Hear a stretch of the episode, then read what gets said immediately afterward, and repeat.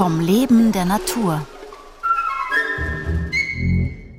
Diese Woche Orion, Andromeda und Plejaden. Der Astrophysiker Franz Kerschbaum über den Winterhimmel und seine Sternbilder.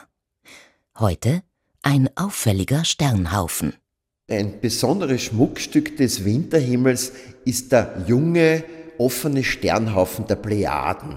Äh, den findet man im Stier, ja, und der Stier ist wiederum nahe des Orions.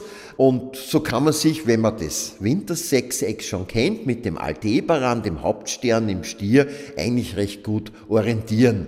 Eigentlich muss ich ganz ehrlich sagen, bei einem Spaziergang unterm Winterhimmel braucht man aber diese Orientierung gar nicht. Die Plejaden fallen, wenn man länger raufschaut, auf jeden Fall auf. Das ist nämlich eine ganz kleine, enge Zusammenballung von Sternen. Nicht so wie ein typisches großes Sternbild, wo man viel Fantasie braucht, um da überhaupt Zusammenhänge zu sehen. Die Plejaden, die sind mehrere Sterne, kommt auf die Augen an, wie gut man sie hat, von sechs bis acht, neun Sterne, die man da erkennen kann, die wirklich unüblich nahe beisammenstehen und eigentlich jedem auffallen. Manche glauben, das ist der kleine Wagen, weil es eine gewisse Ähnlichkeit gibt, ist aber nicht. Ihr Name geht zurück auf die griechische Mythologie.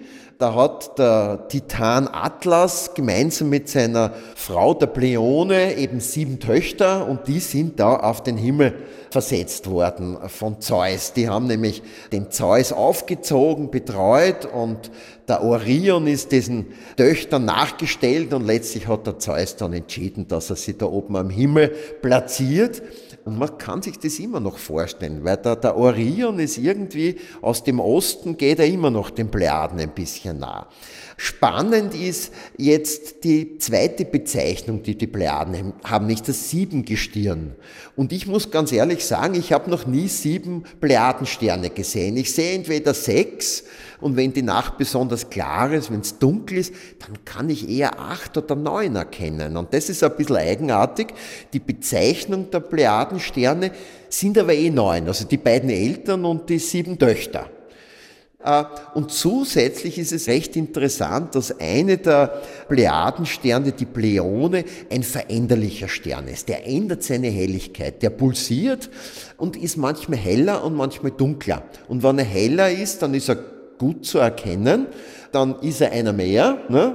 Und wenn er schwächer ist, dann kann man nur erkennen, äh, wenn der Himmel sehr gut ist oder die Augen sehr gut sind. Und das erklärt vielleicht ein bisschen das, dass man so zwischen den sechs und den acht oder neun Sternen schwankt. Wir wissen, dass die Plejaden sehr, sehr lange Zeit schon die Menschheit begleiten. Äh, zum Beispiel bei den Höhlenzeichnungen in Lascaux vor 17.000 Jahren ist schon ein Stier gezeichnet ja, und oberhalb des Stierkopfes sieht man ein kleines Sternengewimmel, das man eigentlich nur mit den Plejaden verbinden kann. Ist natürlich noch nicht beschriftet, man hat keine schriftlichen Zeugnisse, aber ist ziemlich eindeutig. Also auch diese vorschriftliche Zeit hat sich ganz offensichtlich an diesem Sternbildchen, ich sage es jetzt unter Anführungszeichen, orientiert. Die Menschen damals haben diese auffälligen Sternkonstellationen am Himmel verwendet, um die Jahreszeiten anzuzeigen, um zu wissen, wo sind sie gerade im Jahreslauf. Das findet man auch in einer ganzen Reihe von anderen Mythen, wo man eben die Ernte die Aussaat verbindet mit dem Aufgehen von Sternbildern, von besonderen Sternen. Und die Plejaden gehören da ganz eindeutig dazu, weil da gibt es eine ganze Reihe von Geschichten in den unterschiedlichsten Kulturen. Das geht bis nach Japan, wo die Plejaden ein eigenes kleines Sternbildchen sind, nämlich das Subaru, ja, das kennen manche als Automarke. Wir als Astronomen kennen es als eines der größten Teleskope der Erde in Chile. Die Japaner haben eine ihrer Großteleskope, ein 8-Meter-Teleskop, nach den Plejaden, nach diesem Sternbildchen Subaru benannt.